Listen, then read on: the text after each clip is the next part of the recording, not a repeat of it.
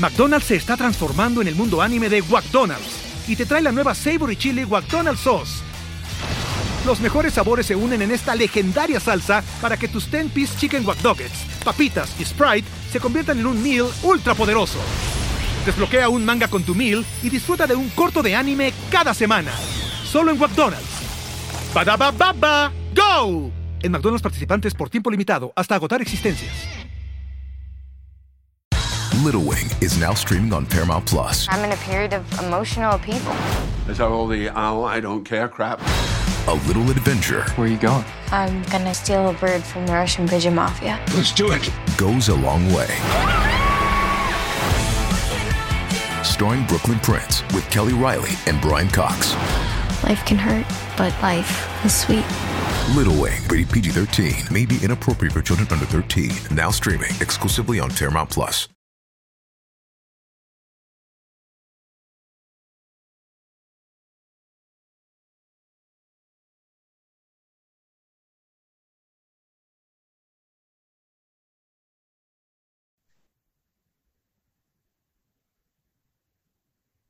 ¿Qué tal, mis estimados herejes? Bienvenidos a Herejes el Podcast, un espacio para conocer y discutir tópicos históricos, científicos, filosóficos de actualidad y cultura popular.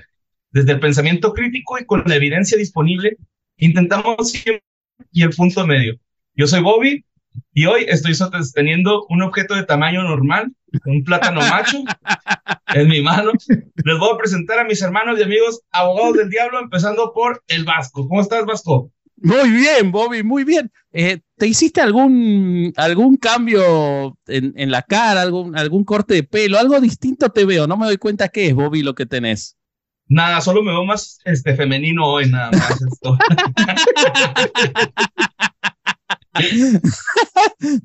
no sé, no me doy cuenta, algo, algo distinto te veo, aparte de la cadencia, te veo como, como si hubieras agarrado ritmo, está, me gusta, me gusta este, me gusta pues, este cambio, Bobby también he sufrido pérdida de pene, entonces, este, todo bien, todo bien. Bueno, pero igual te este queda un montón todavía, todavía te queda muchísimo. Y ahora les presento a los pectorales de oro, este llamado herejes el podcast, con ustedes, el Corsario. ¿Qué onda, Corsario? Es obvio, ¿y cómo estamos? Bien, bien aquí. Oye, pinche temazo de hoy, se va a poner mamalón porque traemos un especialista que está, puta, sabe de todo, cabrón. Y el, y el tema se puede ir a muchos lados porque vamos a ver cómo, eh, pues, se maneja la raza cuando hace ejercicio en exceso. Sí, sí, sí, sí, sí, exactamente, exactamente. Y este, ustedes saben cómo alguien se da cuenta de que una persona hace running. Sí, porque te lo va a decir. A huevo, a huevo. Es como el crossfitero. Exactamente. O el ciclista, ¿no? El, el vegano. El vegano, el vegano. Tu único tema de conversación. Oiga, pero hay que, hay que presentar a la invitada, ¿no? Este, Dale, Bobby. Soy en Herejes Podcast, Alejandra Pescador, ingeniera mecatrónica, entrenadora de triatlón con 10 años de experiencia, certificada por la Federación Mexicana de Triatlón, con maestría en ciencias del deporte y máster en liderazgo y dirección en el deporte miembro del Comité Ejecutivo de la Federación Mexicana de Triatlón. Ale Pescador. Hola. Gracias, Bobby. Muy bien. De nada, de nada. gracias muchas, muchas, gracias. Nunca Bobby presentó tan bien a un invitado. La verdad, es la mejor presentación que hizo Bobby de un invitado. La verdad, o sea, la leyó de corrido, dijo todo bien, no se olvidó nada. Yo estoy, o sea, hoy Bobby me tiene, me tiene enamorado. Yo voy a decir que Bobby hoy me tiene enamorado, no sé por qué. No, sí, es que hoy se ve como espectacular, no sé, diferente. Sí, sí, sí, sí, se ve legendario. como una persona normal, ¿no? Me veo como una persona normal. y pues ya saben, si quieren mandarme regalos a mi casa, vivo aquí por Perisur, calle Cor, 7215. Casi, casi que es verdad. Casi latina, güey. Casi le pega de memoria. Eh, eh, pero bueno, sí. Si quieren, eh, empezamos el tema. no sin antes recordarles que se suscriban al canal de Herejes el Podcast, que queremos llegar a 100 mil. Por favor, suscríbanse al canal de Herejes el Podcast. No sé, no sé más cómo pedírselos y compren nuestro merch, que de eso vivimos. bueno, vamos a empezar hablando del tema y la idea de hoy y esto tiene que quedar muy claro porque seguramente van a saltar los prejuicios míos contra los runners, entonces tengo que evitarlos diciendo esto, que la idea no es hablar mal de la práctica de un deporte. Por supuesto que no, practicar deporte es indispensable, cada vez se demuestra más, la ciencia cada vez tiene más evidencia de lo importante que es practicar deportes, de lo bueno que puede llegar a ser eh, la práctica atlética de correr. El episodio está enfocado y no es una idea nuestra, sino en varias tesis de doctorado de psicólogos, de especialistas en marketing, de sociólogos, acerca de cómo en el running por eh, la forma en la que se practica y por cómo las empresas impulsan tanto las carreras como todo lo que se compra, hay un montón de conductas que pueden tender al sectarismo. Eh, y entonces ese es el objetivo del episodio y con eso vamos a empezar.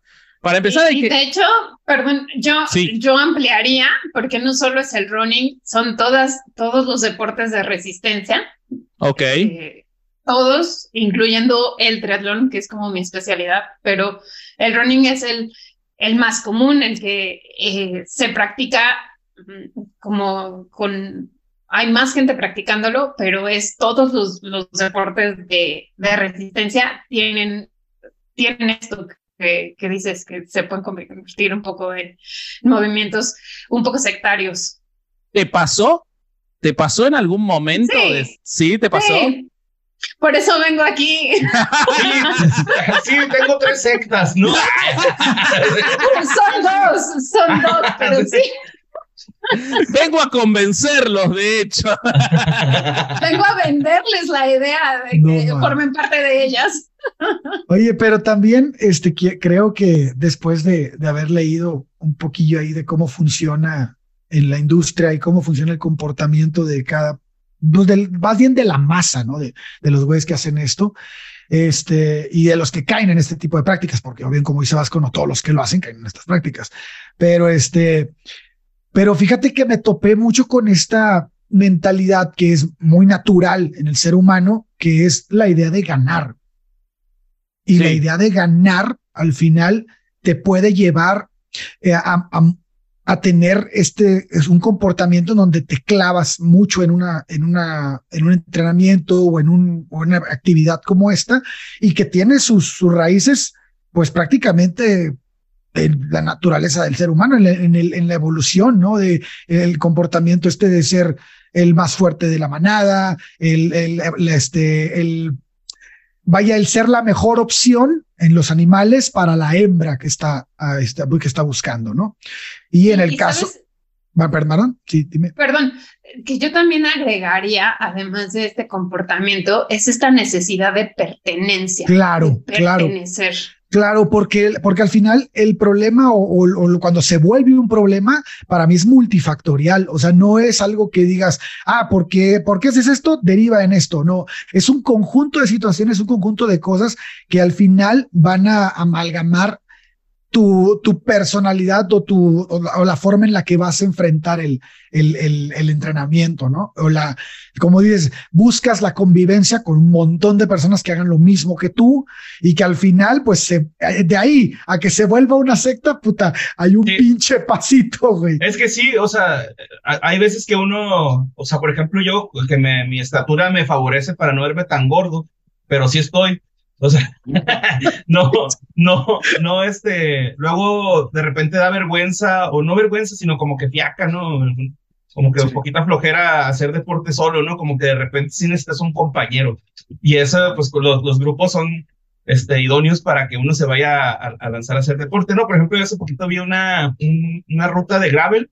Yo ni siquiera tengo bicicleta gravel, pero practico ciclismo Ajá. acrobático y de montaña, ¿no? Entonces, este, me, me, me, gusta el ciclismo, ¿no? Entonces el, el, la bicicleta gravel pues es un poquito más de ruta, pero por espacios ahí que están medio difíciles, ¿no?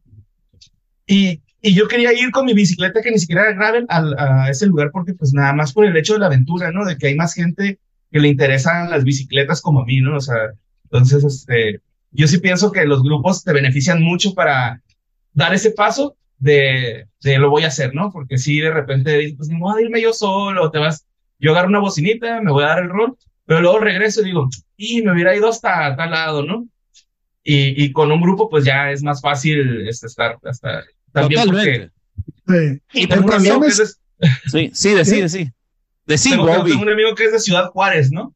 Ajá, Entonces, ajá. él, él es, es difícil practicar ciclismo en estas zonas por lo peligroso que es la ciudad, ¿no? Entonces, Ah, claro. este, a veces este, tienes que ar- armarte un grupo pues para no ir solo, por si te pasa algo, que esté comunicada a las personas que se preocupan por ti, ¿no?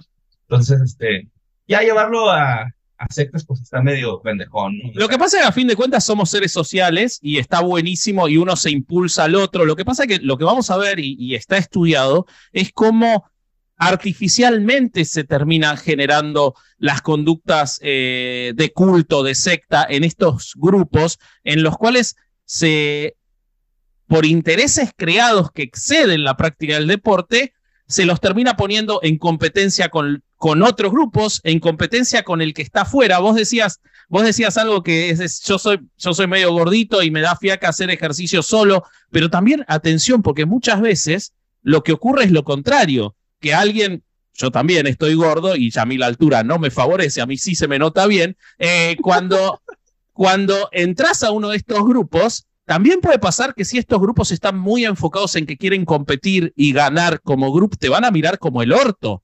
Por Te estar- cepillan, te cepillan. Exactamente. Y- Totalmente, Sí. totalmente. Sí. De Sí. hecho, hay grupos que, que tú ves y son, es pura gente muy fit que ya sea corre, hace triatlón, hace este, ciclismo, lo que- incluso si, si tu bici no es, o sea, por ejemplo, marca, lo que decía Bobby ahorita, ¿no? Eh, Es, que yo tengo solo la de montaña, pero ellos son de gravel. Si, si, el, si el grupo ya está un, este, como con estas conductas un poco más sectarias, es, ah, es que tú no traes la bici que necesitas, entonces como que empieza, empiezan como a relegarte o a decirte, no, pues es que ahora compra también la de gravel y compra esta marca y compra esto y, o sea, sí. Sí, y, y es impresionante cuando uno lo va viendo. Yo, eh, basamos la investigación, creo que eh, el Corsario también, eh, Sí. en una tesis de doctorado de una marketinera de la Universidad de Lund en Suecia, que escribió un- una tesis de 200 páginas, o sea, no es una improvisada, entrevistó durante tres años a 30 corredores de distintas, este, de distintos tipos de triatlón, de eh, Ironman, de 42 kilómetros de montaña, para ir viendo las experiencias positivas y negativas.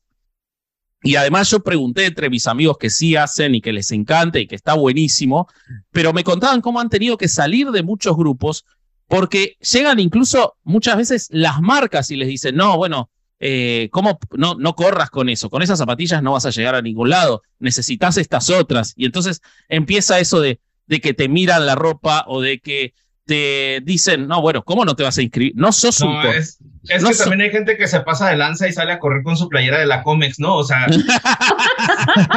una playerita bonita, ¿no?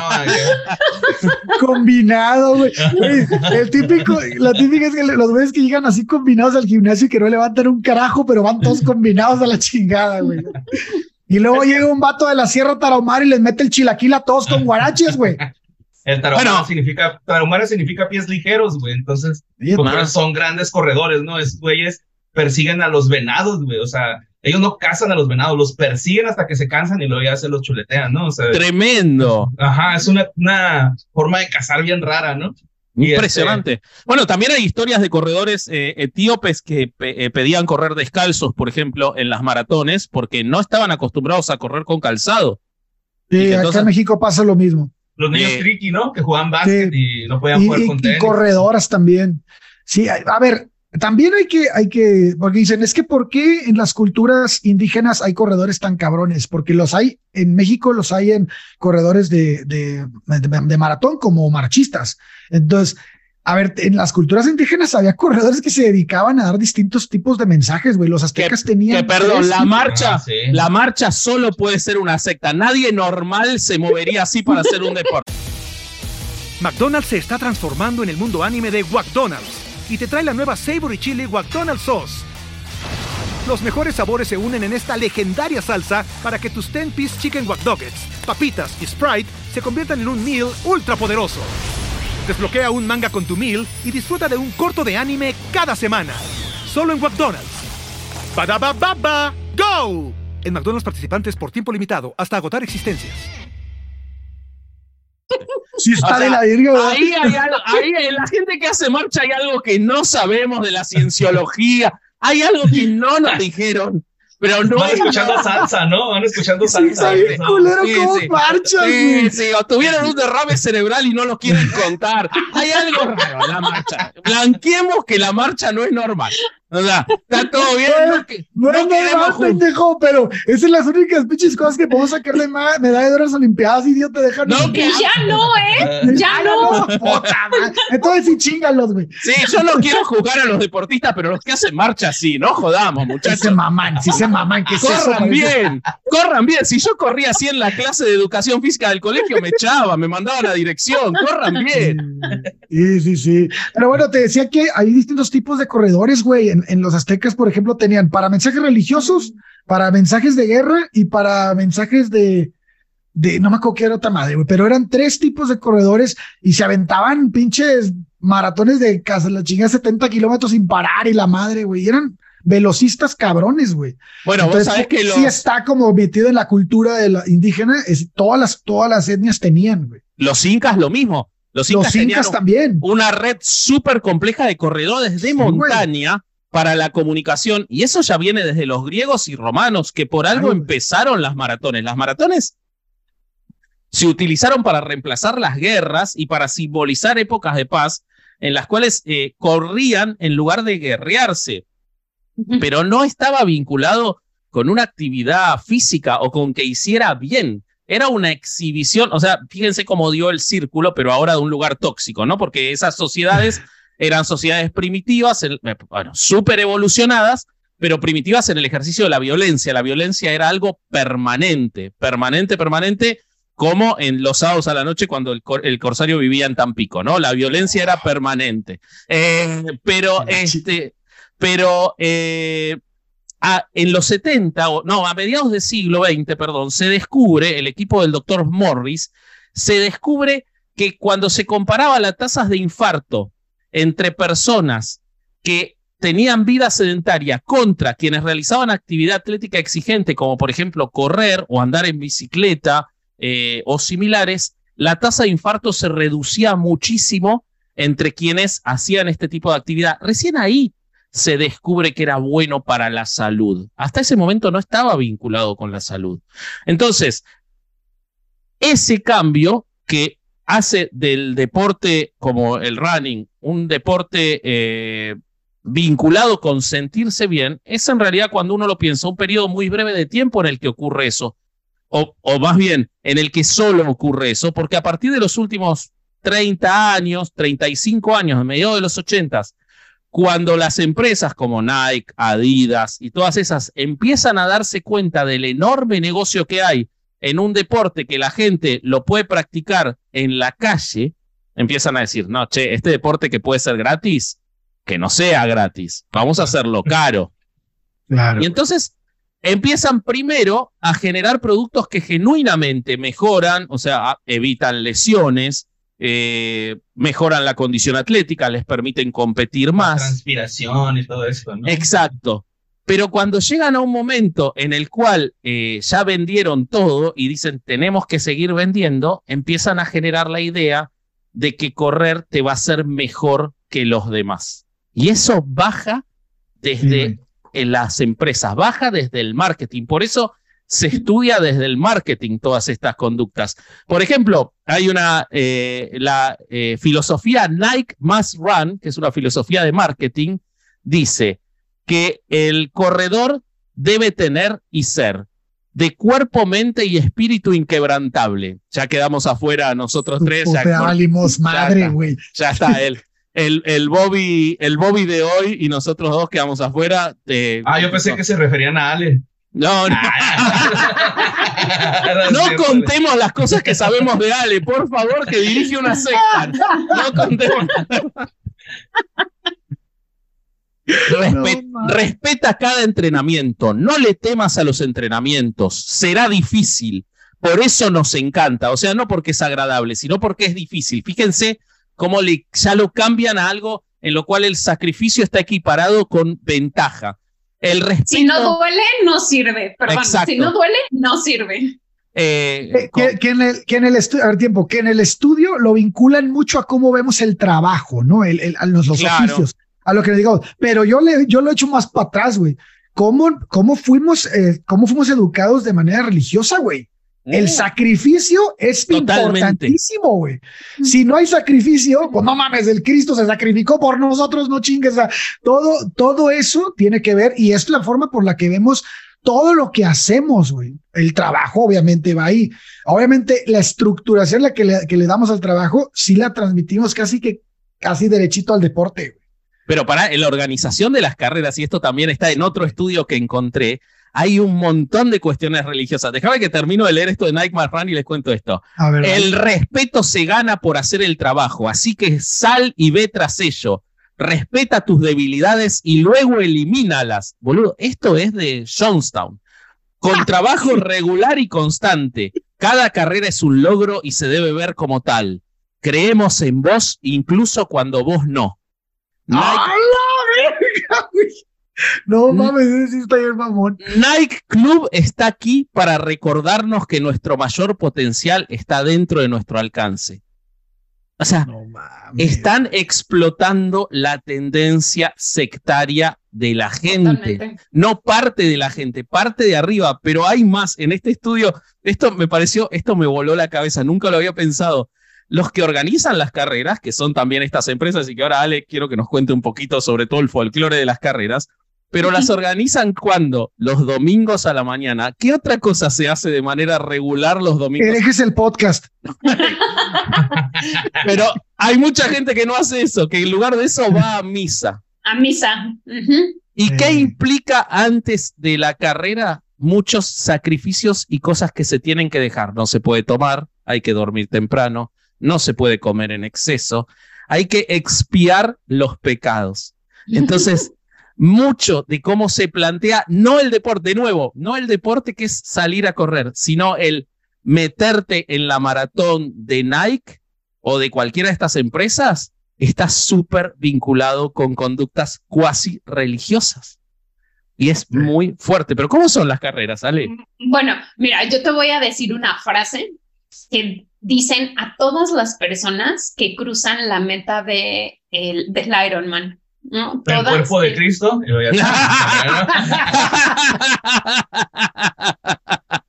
Casi, casi, ¿En casi. La hostia a cada persona, a cada persona que entra, entre en un Iron a las nueve horas y media o a las 17 horas, que es el, la- el tope límite para hacer un Iron, es You are an Iron Man. Entonces, es ese resaltar eso. Ahora tú eres mejor que todos los demás, ¿no? Porque tú ya eres un Iron Man. De hecho, hay una frase. Ajá. El, el Iron Man, eh, ¿en qué consiste? Porque yo, Ah, eh, no, no, la verdad, no, no sé qué. Yo solo El Marvel, Iron Man. ¿no?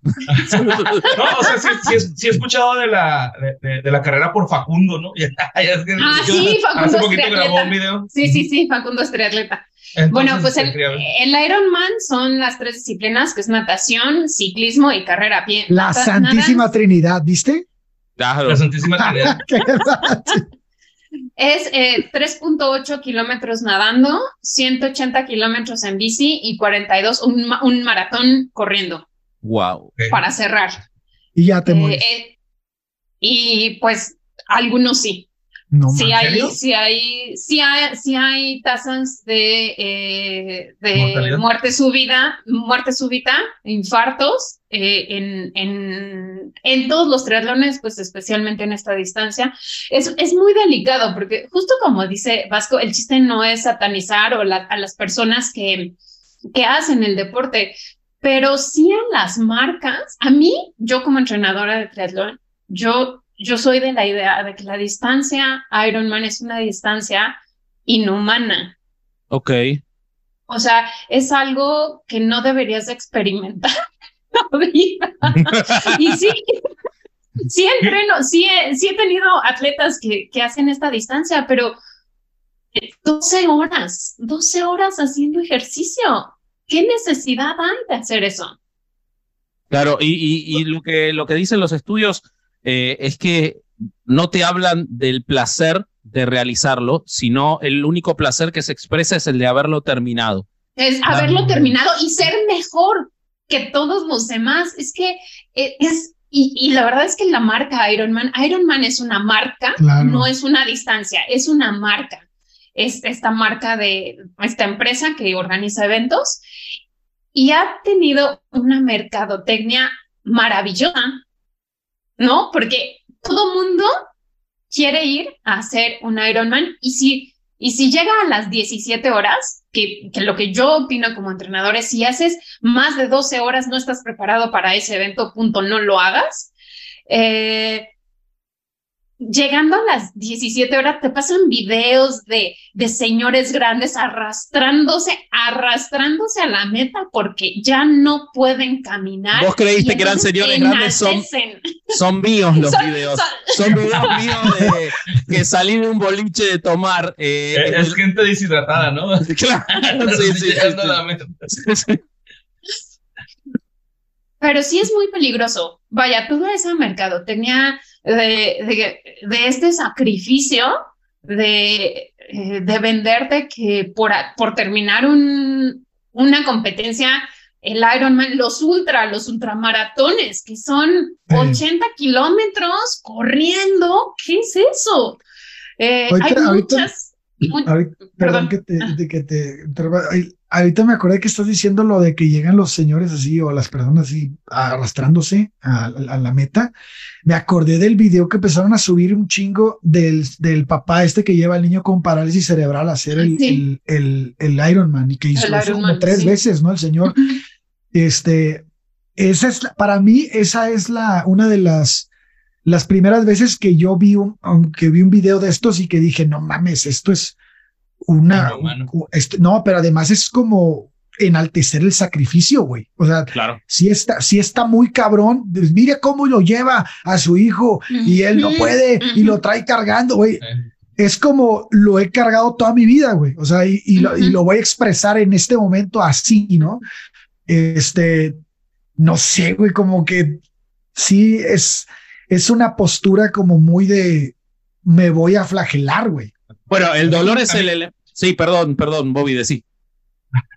a mí también me, pareció que eso que te dicen al final de, de You're a, an Iron Man. You're an Iron Man, ajá. Está muy también de secta, ¿no, güey? O sea, en tu momento, yo creo que más cuando quieres agarrar aire de, ay, güey, estoy bien jodido, como cuando los dejan hambriarse, güey, para poder dominarlos a un nivel cerebral. O sea, a lo mejor también en esta parte ya estás tan agotado que sí, güey, soy lo que quieras, ¿no? Güey, nomás déjame agarrar aire, déjame tomar agua, no, no sé, no sé, me figura que también es como una forma de ahí de meterte a, la cabeza de alguien, ¿no? Y la utilización de la euforia en el momento de mayor debilidad, porque una persona que corrió todo eso está liquidada y cuando le dicen una cosa así o lo impulsan, también está esa cosa de, de que hay alguien más como yo, hay un par que me está dando ese lugar. De hecho, la mayoría de los testimonios de este estudio tan grande eh, hablan del dolor pero el dolor como reivindicatorio, como nosotros somos los únicos que conocemos el dolor que significa el muro, que es el muro se refieren a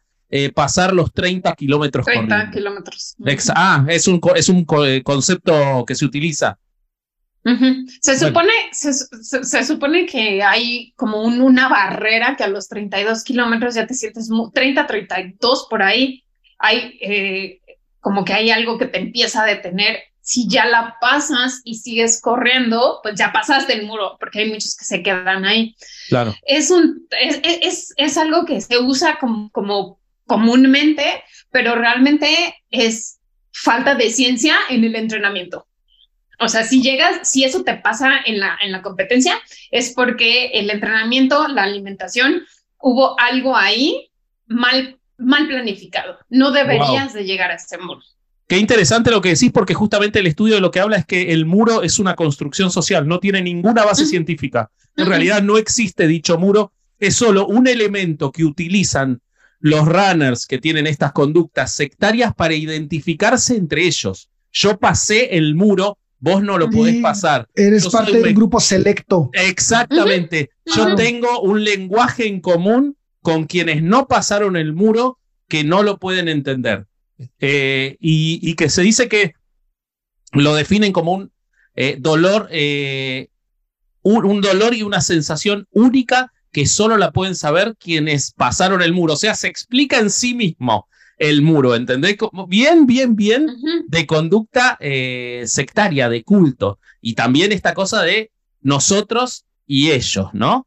Eh, otra, Nosotros lo logramos, ustedes, pues, es- no lo hicieron. Y, Otra cosa que ocurre mucho, me dirás, Ale, si, si es así, es que no cualquiera que corre se lo considera en estos grupos un runner. Si vos haces Sí. 5 o 10 kilómetros, las carreras de 2 kilómetros de vez en cuando, no sos verdaderamente un runner. Si vos no hiciste Sí, media sí. maratón, si vos no hiciste una maratón, puede ser que corras, pero para nosotros no sos un runner. Sí, sí, totalmente. Y eso pasa, siempre voy a llevarlo a triatlón, perdónenme porque es No, mi pues, está- área de expertise, pero, pero yo siempre he peleado eh, con los miembros de mi secta. siempre, he peleado, siempre he peleado que, que no veamos menos a la gente que hace distancias más cortas, como un sprint o un olímpico, porque hay esta tendencia de que tú eres, de tú sentirte superior. This episode is brought to you by Paramount Plus. Get in, loser! Mean Girls is now streaming on Paramount Plus. Join Katie Heron as she meets the plastics in Tina Fey's new twist on the modern classic. Get ready for more of the rumors, backstabbing, and jokes you loved from the original movie with some fetch surprises. Rated PG 13. Wear pink and head to ParamountPlus.com to try it free. El, el- la mercadotecnia te lo está diciendo. Sí, claro. Tú eres superior porque hiciste un medio Ironman o un Ironman, ¿no? Y a lo mejor lo llegaste en siete horas, ocho horas el medio Ironman, que es el, como el tope límite, que eso para mí es, no entrenaste, no, o sea, no debiste de haberlo hecho. O hiciste un Iron también súper lento y de todas maneras, como ya lo terminaste, you are, you now are, ¿qué? You are now an Ironman. Ujú. Ah, ¿Te lo dicen si no lo Este, acabas? No, si no lo acabas, no te lo dicen. Ah, ah, ok. Pero si lo acabas, ahora ya eres un Ironman. Aunque lo acabes en siete eh, horas. Aunque lo acabes así en el tiempo límite, a un minuto antes del tiempo límite, ¿no? Claro. Y, y menosprecian a la gente que hace distancias más cortas, como, eh, como lo equivalente en carrera es 5 o 10 kilómetros, en, en triatlones sprint y olímpico, que son distancias mucho más cortas, mucho, para mí, mucho más divertidas, mucho más saludables. Eh, pero la gente que hace media distancia o larga distancia empieza a ver menos y es, es mucha, mucha la gente que nada más hace Ironmans para sentirse que puede ver para abajo a los demás. Y sí, sí pasa mucho en, en runners, en, en triatletas, en, en cualquiera de las disciplinas de, de resistencia que hacen menos a las distancias más cortas. Ese fenómeno es tan fuerte, perdón, un- una aportación nada más, que el estudio marca que se utiliza en los currículum vitae del trabajo de muchas corporaciones de los Estados No. Unidos, cuánto corren los trabajadores, como elemento para mostrar la rigurosidad y la fuerza y la disposición al sacrificio que puede tener un trabajador, se pone eh, como elemento, mirá cómo se vuelve, se quita totalmente de la práctica deportiva, está en otro lado, no está en la práctica deportiva, está en un lugar de competencia, de este, rivalidad, de exclusividad, eh, es, es muy, muy potente. ¿Pero qué decías, eh, Corsario? Yo estoy, no sé, estoy tratando de, de entender por qué tanta gente se vuelve como hasta cierto punto prepotente cuando empieza a practicar este tipo de, de deportes. Pero también creo que mucha gente que ya es prepotente en otras cosas busca Ah, estos seguro. rincones, ¿no, güey? Como para, ah, aquí también puedo ser superior, perros, y la pela, no sé, güey. O sea, es, eh, creo que también tiene que ver mucho con la naturaleza de las personas, ¿no? Hay, hay muchas personas que probablemente sí corren, como dijimos hace rato, y, y no tienen este tipo de comportamientos. ¿Sabes, ¿Sabes de qué puede depender? De su infancia. Hablemos de las infancias de los corredores. No, yo lo que sí creo es que eh, las, este, hay un montón de actividades en las que en todas hay prepotencia. Nosotros somos abogados y sabremos de prepotencia. Eh. Bobby es comediante y sabrá de prepotentes en su ambiente. Lo que ocurre No me hay. parece. No hay, no, ninguno. Ni uno. Ah, es- Decirles prepotentes es darle mucho crédito. Eh, Y los claro. diría frustrados. Pero bueno. Sí, sí, sí, pero eso, eso en cualquiera, también en el deporte. Es- Pero ¿qué lo que pasa en el running- frustrados. Pero en el running se premia esa prepotencia en lugar de castigarse. Sí. y sí, eso es lo que hace sí. que haya más y Sí. que busquen ese lugar. Eso me parece eh, Sí. muy, muy fuerte. Escúchame, Ale. ¿Y cuánta plata se gasta en esta? ¿Cuánta plata le hacen gastar estos líderes. Nike, Adidas, Puma, sectarios? ¿Cuánta plata le hacen gastar a la gente? A ver, Haciéndoles Pues creer mira. que van a ser mejores. mira, un medio Ironman o un 73 aquí en México cuesta alrededor de 350 dólares. El, Wow. el Ironman, el Ironman que solo tenemos el, el de Cozumel, eh, en nombre de, en- se hace en noviembre, pero está en 725 dólares. Eso es solo la inscripción al evento, ¿no? Eh, Falta todo lo demás. Una ¿dónde te bici, quedas? o sea, por ejemplo, nosotros, un- sí, ¿dónde te quedas? Para El- empezar, el ¿no? vuelo, el hospedaje, pues Las bicicletas, güey. Ir las bicicletas, las bicis. O sea, es que no hay una Mercury. bici, no hay una bici de menos de menos de 25 mil pesos, 30 mil pesos. El otro vez yo vi un Y hay hasta anunciando el- 200 sí, mil pesos. Sí, vi una O sea- bicicleta de 150 mil pesos anunciada usada. Yo dije, no seas mamón, güey. Me compré un carro, güey. Sí, sí, no sí, sí, sí. Hubo un tiempo, yo voy a, a- confesiones, hubo un tiempo que yo traía mi bici en mi coche y mi coche ya era muy viejito, ya luego lo cambié, pero en, el, en ese coche viejito yo decía, mi bici cuesta más que mi coche.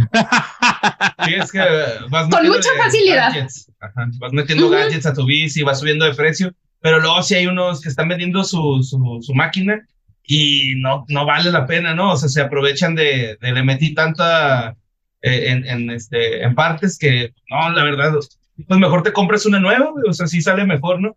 Yo ahorita estoy sobre el de una, güey, eh, supuestamente económica, y me sale como en mil dólares, güey, ¿no? O sea, es así, es una nave, güey, es un enganche de un carro, y, y Madre, son sí, carísimas. ¿no? Pero, y luego digo, pues que yo no practico ciclismo con tanta regularidad, yo estoy bien con mi GT, güey, ¿no? O sea, Claro. una bici claro. básica, hardtail, güey, y ya, ¿no? O sea, pero eh, como que entra, es que también, el- o sea, bueno, a mí me, me llama mucho la atención la bicicleta, güey, o sea, yo tengo bici, se puede decir que colecciono bicicletas, güey, aunque nada más tenga pocas, pero si yo pudiera, Pero esto, eso tienes más de una.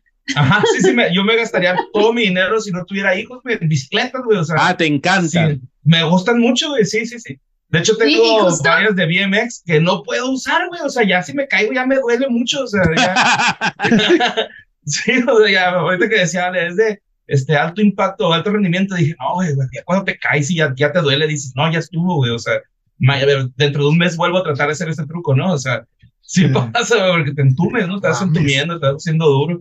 Pero hiciste toda la vida vos. Yo, Sí. sí, güey, yo, yo, neta, esto es real, desde los 15 años, yo llegaba a la escuela, aventaba la mochila y me iba a andar en la bicicleta Claro. porque pues sí pr- practicaba BMX, pues, ¿no? O sea, no era el mejor, pero, o sea, me gustaba andar ahí saltando y moviéndome, haciendo truquillos según yo, ¿no? O sea, sí anduve por mucho por la ciudad eh, en mi bicicleta y hay mucha gente que todavía me dice, ah, ¿no? ¿cuándo llegaste en tu bicicletilla?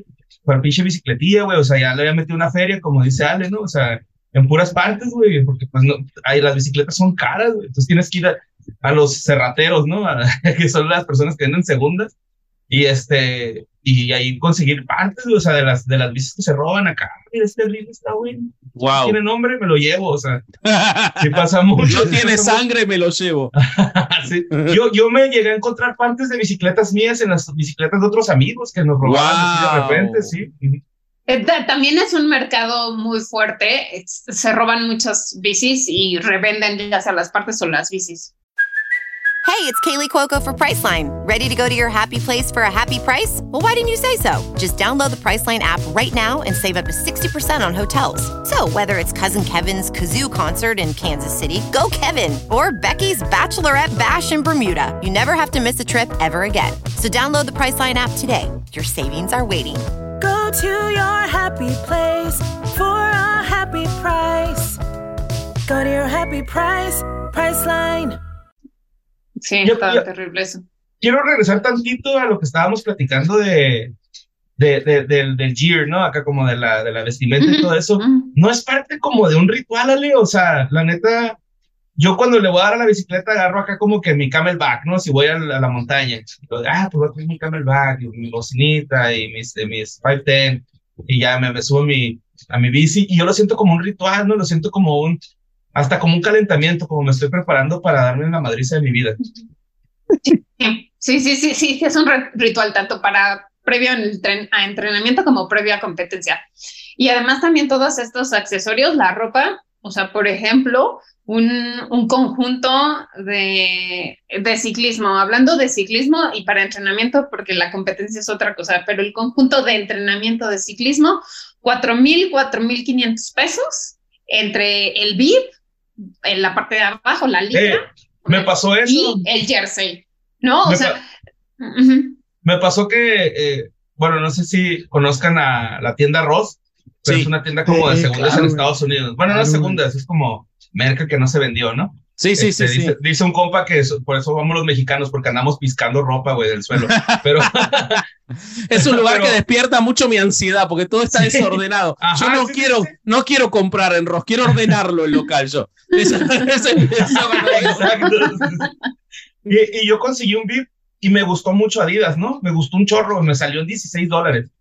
Entonces dije, voy a pedir más, güey. O sea, lo estoy usando a diario. Me meto a la página de Adidas y cuesta 100 dólares, güey. ¿no? Claro. Entonces fue así de, ah, no, güey, o sea, ya, este No me gusta suerte". tanto, güey. Ajá, sí, no me gusta tanto, mejor le compro un colchoncito al asiento, ¿no? O, sea, o me pongo una Cotex, güey, para que me dé o sea, la neta, ¿no? Super plus acá. O sea, absorbe sudor, güey, y aparte te das más cómodo, ¿no? Pero vos sabés, vos sabés, este, Bobby, que casi te digo por otro nombre, no sé por qué. Vos sabés, Bobby, que eh, eh, eso está estudiado también, eh, cómo aumentan los precios de manera muy considerable a partir de que exponen. De hecho, es muy, muy habitual que en las propias carreras estén todas las marcas vendiendo los productos, Sí, imponiendo los nuevos productos y que las miradas de todos los que participan están puestas sobre lo que tiene el otro. Miradas que Sí. muchas veces son despectivas. Yo tengo una anécdota de primer grado en eso porque mi suegro, mi suegro es corredor desde los 15 años, tiene 72 años y sigue corriendo. Acaba de salir eh, segundo tercero en una carrera acá en San Martín de los Andes en la montaña para más de 65 y él salió segundo con sus 72 años. Y él corre con casi que corre en pijama más o menos, o sea, con lo primero que encuentra se lo pone adentro del pantalón, las medias viejas, él corre las zapatillas sí buenas para no lastimarse porque es una persona grande, pero le importa cero.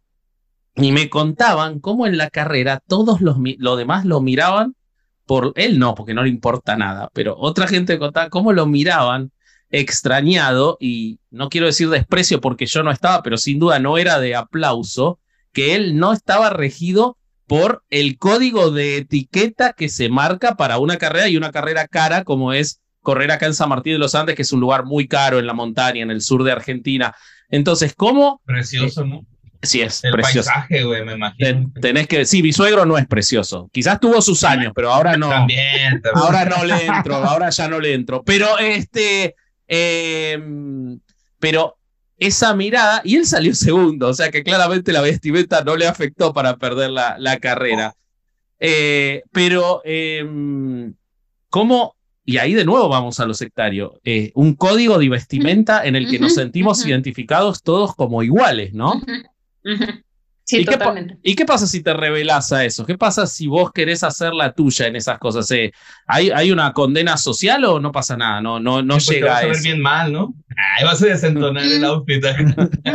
Pues, pues mira, depende a lo mejor del grupo en el que estás. Si es muy sectario, sí te van a, o sea, como tú no traes el, el mismo que el resto del equipo, pues como que te empiezan a ver feo, más, más que a lo mejor no sé si te empiezan a ver feo, pero tú empiezas a querer esa otra prenda.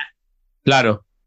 ¿No? O sea, no necesariamente es que la gente te vea feo, pero si todos los demás tienen esa y tú quieres con este, con esta necesidad de pertenecer, es pues déjame comprar, comprar, este, la que todos tienen. Yo aquí tengo que este, confesarme, porque por ejemplo en, en, en, los equipos, en el equipo que manejo, sí, sí mandamos a hacer uniformes. Y es precisamente para fomentar el sentido de pertenencia. Claro. O sea, si no lo traen, pues no pasa nada, pero la mayoría siempre va a querer tener el uniforme de cada uno de los equipos, porque Pues sí, también pero- es como esa parte de pertenencia. Bueno, pero es una actividad deportiva, ¿no? Los uniformes en la actividad deportiva son algo normal. No me parece eso eh, tan extraño en el sentido de que después de todo estás compitiendo, ¿no? Y es mientras no, sea la sí, no. Y aparte Más mandas a bien hacer, es, mandas a hacer como que el, el uniforme en deportes Ortiz, ¿no? No, no en Adidas. Que te va a salir el, el doble Bueno. caro, ¿no? O sí.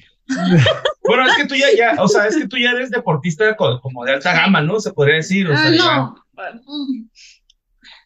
Chida. de alto kilometraje a lo mejor, ¿verdad? Arre, alto kilometraje. Pero, Pero, no, o sea, ya, ya le metes ahí. sí, nosotros le invertimos, Ah. eh, nosotros le invertimos en, en ropa, eh, sí de cierta calidad, porque sí hay diferencia de calidades. No solo, o sea, no solo se está el tem- tema del precio. Mucho, mucho problema no es precisamente esa diferencia de calidad y que se invierta en una o en otra, o si traes el uniforme porque es parte como de este sentido de pertenencia, sino que la, ah, cómo la gente, si no trae ese uniforme que es de, pues de la marca, ¿no? Reebok, Adidas, en, Nike, corriendo, o e- en triatlón hay otras marcas este, especializadas en, en ese deporte. No traes esa, entonces, ah, ¿qué traes? Una así medio chafita y entonces ya como que ahí te ven, o sea, como que pues, como que te empiezan a relegar o te empiezan a ver feo, como... O sea, como sí existe toda esa mirada, de entonces. Sí, sí existe. Igual, o sea, con las bicis, o sea, ¿tú qué bici traes? Es- Parece de panadero y entonces, ¿qué es eso? ¿Por qué traes eso? ¿No? Y, y Cuando y el panadero sí gente- que corre 100 kilómetros con y esa le bici. ¡Puta! Sí, compare el perro. Sí, sí, sí, sí, sí, sí. Sí, sí, sí. Y luego hay mucha gente que impresiona con sus bicicletas, que son unos avionazos de 200 mil pesos y no le dan nada. Un saludo a mi compadre que tiene su bici ahí en deuda y no hace ni un body hop. Y, y- y qué bueno, y qué bueno que lo comentas con respecto a las deudas. Porque tu amigo me debe dinero, va a decir Alejandro.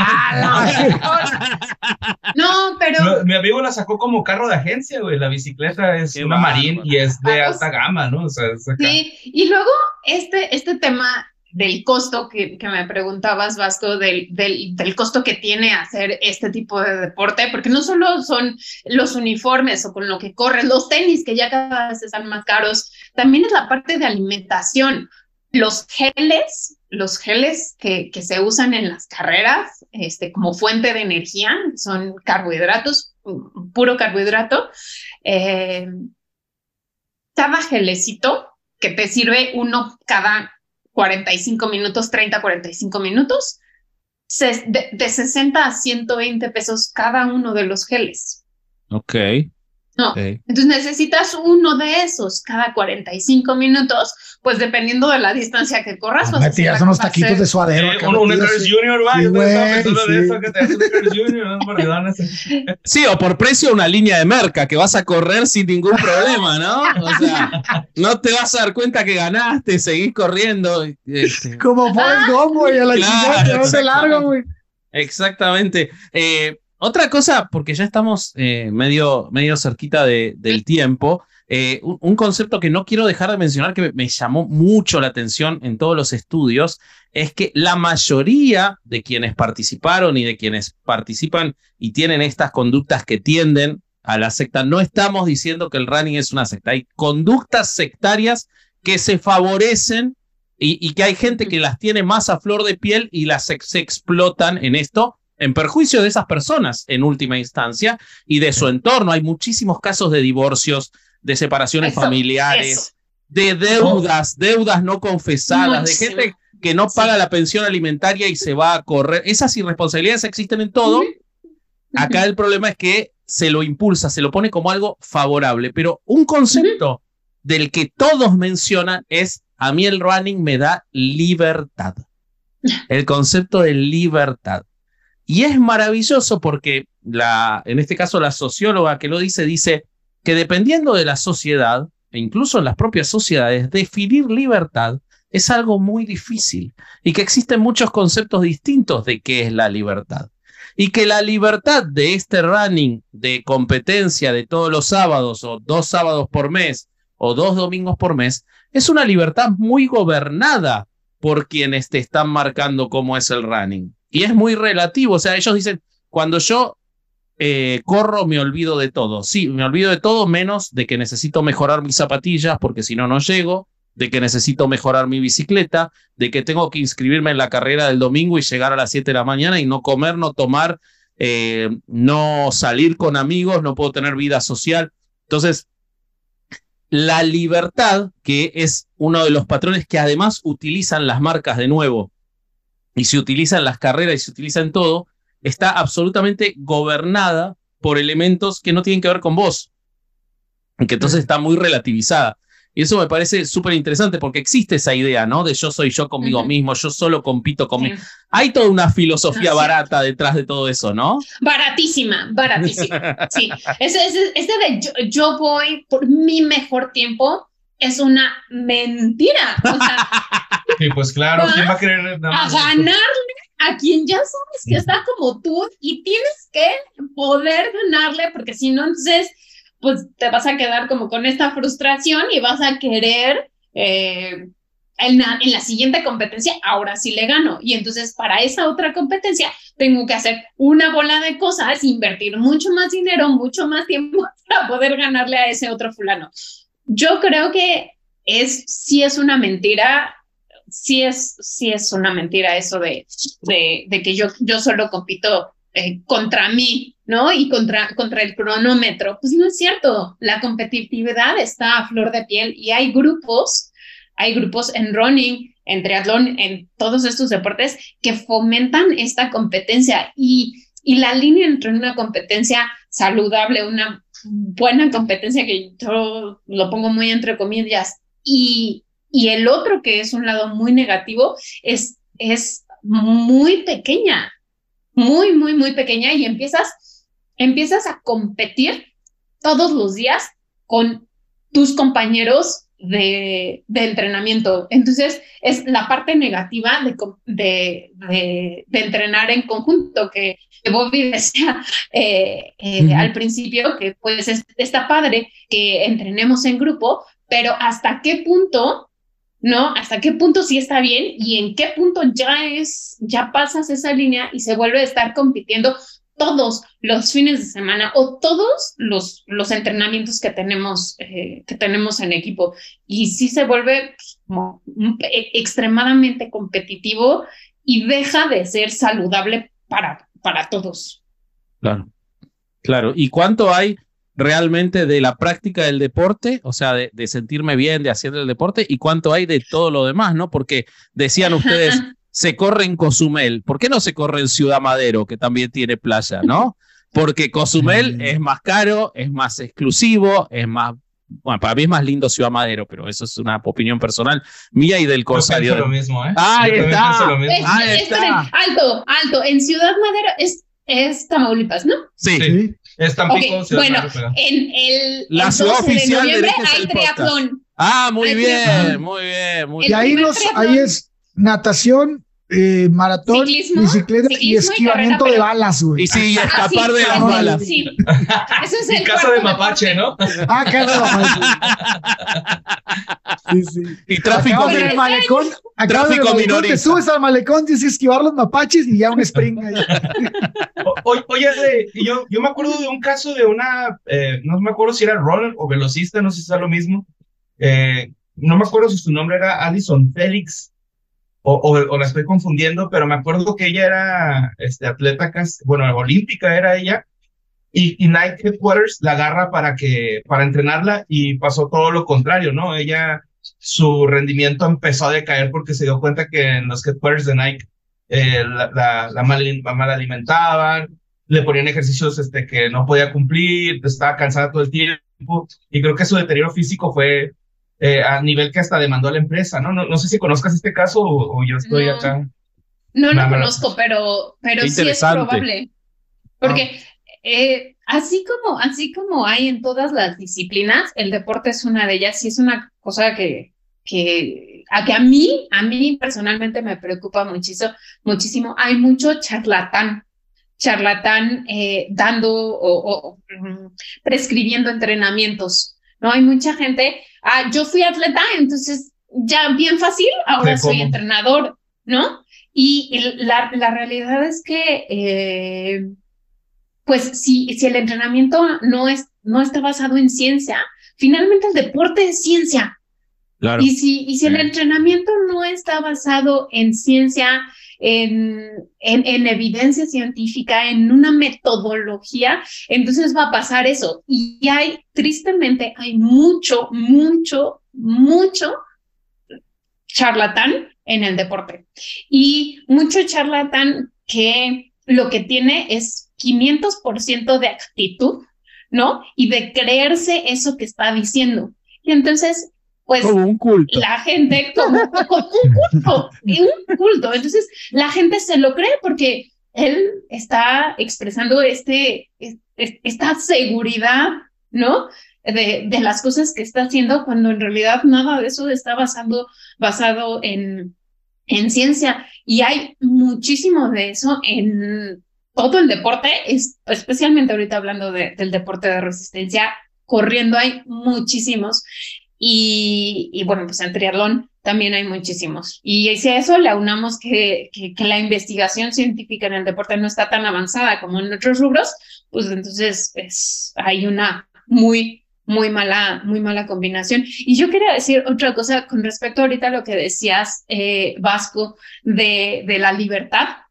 Sí. De la libertad que se siente. Sí es cierto, o sea, yo salgo a andar en bici, yo salgo a correr, incluso a nadar, y, y, y, y es una forma para mí, por ejemplo, de meditar, ¿no? Es, me siento como Eso libre. está probado también, sí. Y, y, y la verdad es que eso está, eso está bien, es la parte buena.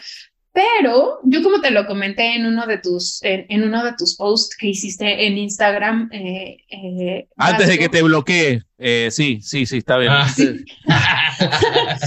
no sé, ya te lo hice hace mucho y no me bloqueaste el contrario. Me invitaste, me invitaste. Muy argentino de su parte, ¿verdad? ¿Qué decías? Yo, yo, no, yo no tengo pruebas, pero tampoco tengo dudas de que mucha de la gente que se lleva este, que se deja comprar por esta mercadotecnia, eh, como bueno, que la compra y que empieza a hacer distancias muy largas, ultramaratones, estos triatlones súper largos, porque no solo está el Ironman, hay otros más largos aún, este, que cada vez es como más, más, más y más, lejos de estar buscando una libertad, para mí, desde mi perspectiva, están huyendo de algo algún problema que tienen en casa, que finalmente el entrenamiento y las competencias no, o sea, pues el, el problema terminando la competencia ahí va a seguir, ¿no? Y, Claro. y sí percibo que hay mucha gente que, que usa el deporte como un medio de escape y eso pues no debería de ser. Realmente tendrían que estar trabajando también esa parte de problemática que tienen y usar al deporte pues una, de, una forma saludable que sí beneficie a su salud y no estar huyendo de algo y además nunca los va a dejar en paz. Totalmente. Está buenísimo lo que decís. Está buenísimo. Yo huyo eh, con el alcohol y no, las confesiones del tipo. Este, eh, no. eh, bueno, y no sería herejes el podcast si no hubiera abuso sexual y abuso y violencia y todo. Y las infancias de esas personas. Exactamente, se combina todo. No, eh, un tema, ¿verdad? un tema que Sí, nos quería, eh, que Ale nos pidió especialmente que no dejemos de lado porque ocurre muchísimo y que yo lo había encontrado también investigando y que tiene que ver, porque de nuevo van a venir los defensores que nos dicen lo mismo con la religión. Abusos hay en todos lados y es cierto. El problema es cuando existen estructuras verticales en las cuales el respeto, eh, sin dudas, a un líder y el secretismo se sobrevaloran, ocurre en las sectas, ocurre en la religión y también ocurre en muchos En grupos de, de entrenamiento, deporte, sobre todo en menores de edad. Y es una epidemia. En España, en los últimos tres años, se ha condenado a tres y hay más de una decena de eh, entrenadores de grupos de deporte, ya sea atletismo, gimnasia y otras cosas de menores de edad condenados a prisión por abuso. Eh, las palizas, humillaciones, desnutrición y abusos sexuales en, en grupos en Japón, en la India, eh, en, pa- en Expa y repúblicas orientales, en Rusia es absolutamente normal eh, y está incluso hasta normalizado y aceptado en Está pos- normalizado. en pos de llegar a, a lugares de, de, de elite. Dos tercios de las ex gimnastas eh, neerlandesas han sufrido abusos en su, de parte de sus entrenadores y de personas de las federaciones, desde humillaciones, golpes, intimidación, chantaje, violencia física, violencia sexual, eh, Los tocamiento. clavadistas en México, güey. Este, las clavadistas en México también, ese caso no lo conozco. Sí, güey, hay una película. en una película. con-. Sí, güey. Eh, Sí, con Sousa, sí, ¿no? la, la, la realidad, sí, sí, sí, con Sosa. Pero es la de Este, Tonia, hay, ¿no? Ah, ¿Mi nombre terrible. es Tonia? Esa es terrible también, que Sí, muestra güey, cómo sí. se lleva a esos lugares de violencia tremendo. Sí, sí, totalmente. Yo soy, eh, yo soy Tonia, sí. Que decía, sale. que Ah, sí. Que, el deporte se presta, mm, desgraciadamente, la estructura del deporte se, se, se presta para estas conductas.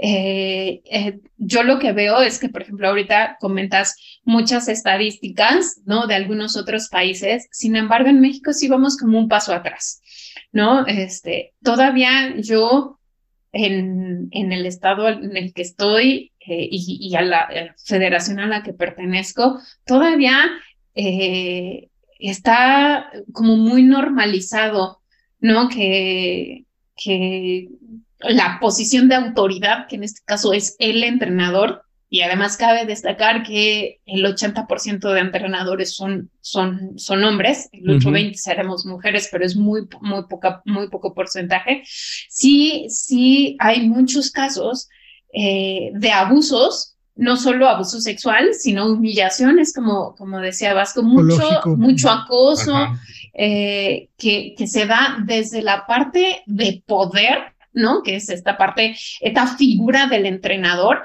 hacia los atletas. Pasa y es mucho más triste, o sea, no quiero decir que los otros no, pero es mucho más triste cuando, cuando se refiere a menores de edad, tanto mujeres como hombres Claro. pero también se da en, en estas conductas súper sectarias, también se da en, en adultos.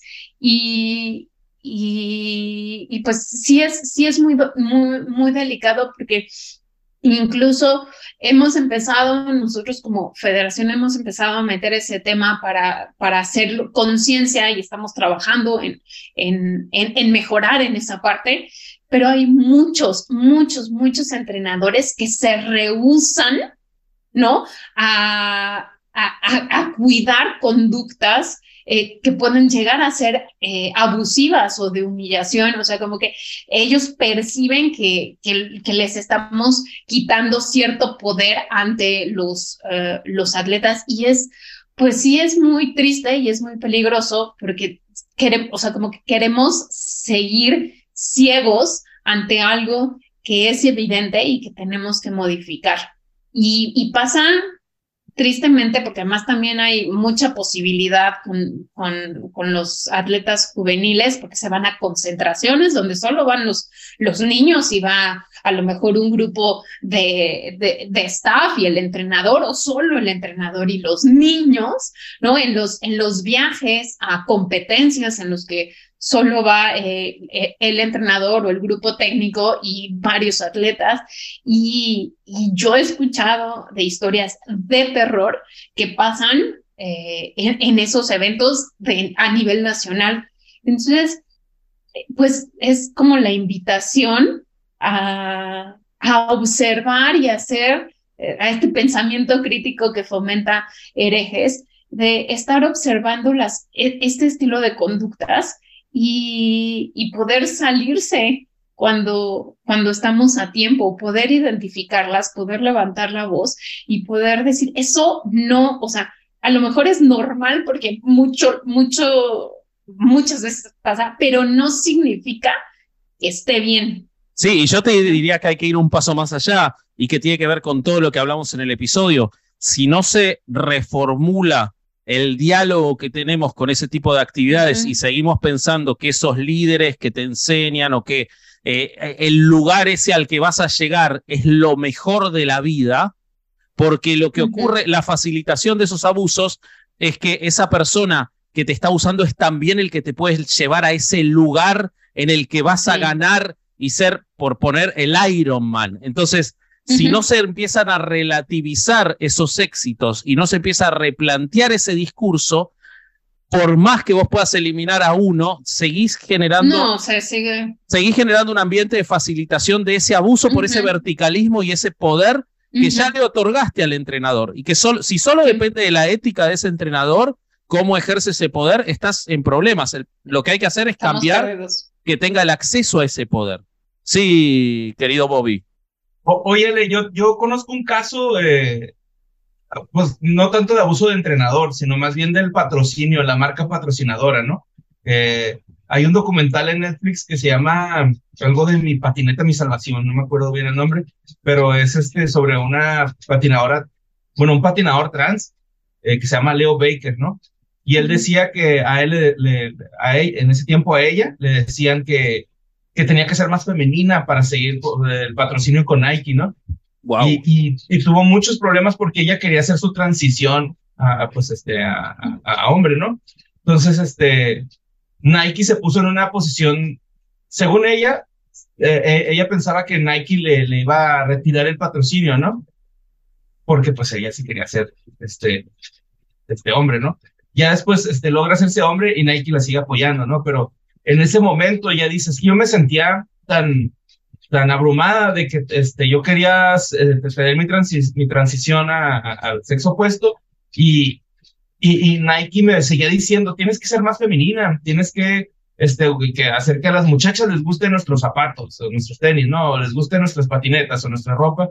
Y no sé si también por ahí vaya esta línea de abuso, ¿no? O sea, que también los, patrocinios se pongan así como que oh, es que no te vas a seguir patrocinando si no haces esto, ¿no? Y es que es que es que mucho del problema eh, con respecto a e, e, este, este sector de la población que reciben dinero mayormente de patrocinios. Entonces ellos se dedican a este deporte y sí, sí vendrá eh, recurso de gobiernos este, estatales o federales, pero mucho del dinero que ellos ganan es a través de patrocinios. Entonces finalmente tú estás trabajando para esa marca porque esa marca te paga a ti.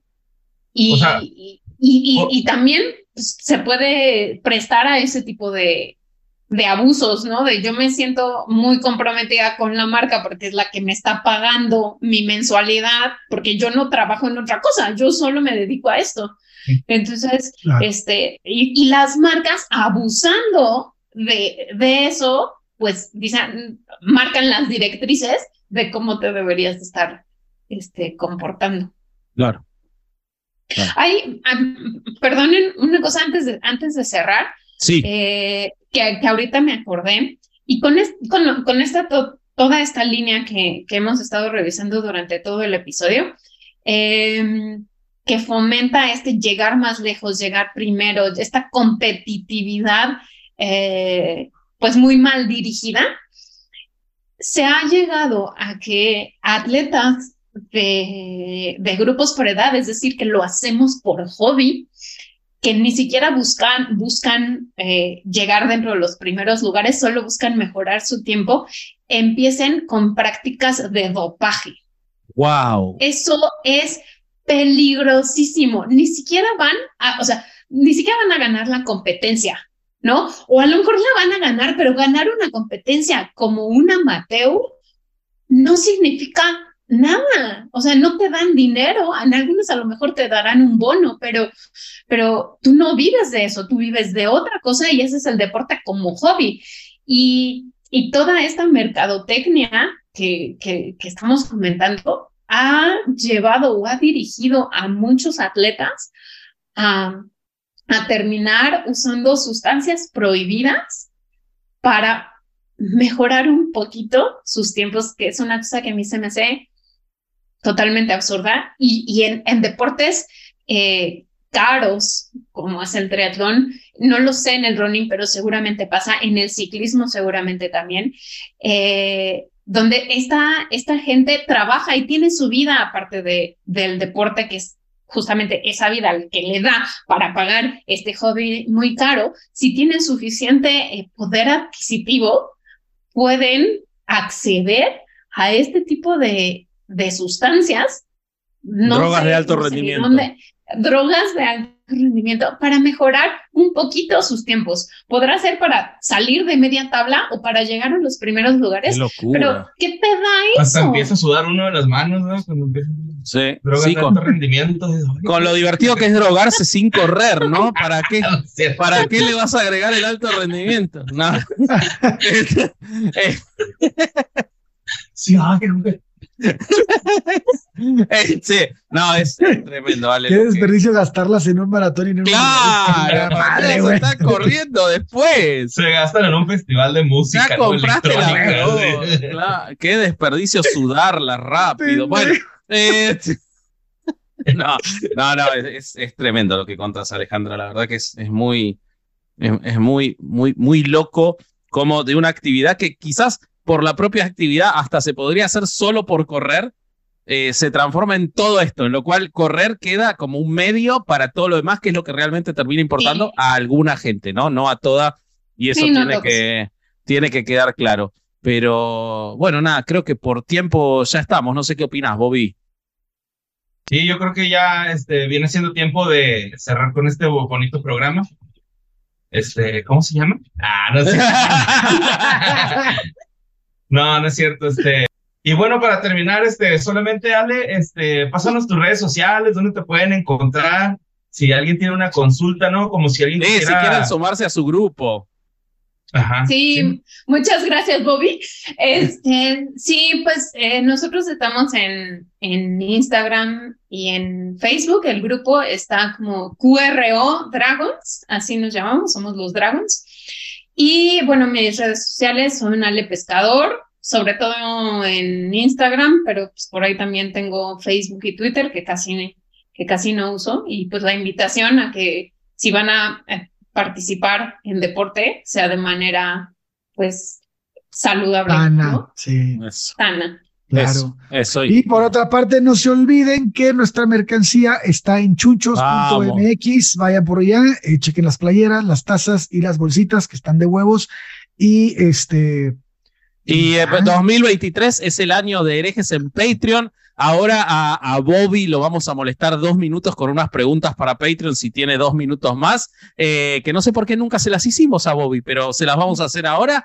Eh, y este, suscríbanse, que queremos llegar a los 100 mil, es gratis, es un segundo, van ahora, apretan suscribir, son parte de Dejes el Podcast, les llega la notificación cuando subimos episodios nuevos. eh, y No pinches mamen. Sí, y yo soy vasco.hereje, bobby.hereje, corsario.hereje, eh, y nada, eh, di tu frase, Bobby, ahora sí. Pues este fue otro domingo de no ir a misa y escuchar herejes el podcast. Qué lindo, adiós. Ahora sí. Vámonos. Ahora sí.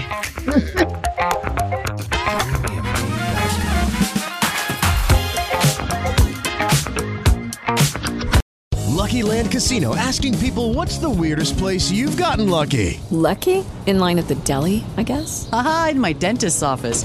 More than once, actually. Do I have to say? Yes, you do. In the car before my kids' PTA meeting. Really? Yes. Excuse me, what's the weirdest place you've gotten lucky? I never win and tell. Well, there you have it. You can get lucky anywhere playing at LuckyLandSlots.com. Play for free right now. Are you feeling lucky? No purchase necessary. Void where prohibited by law. 18 plus. Terms and conditions apply. See website for details.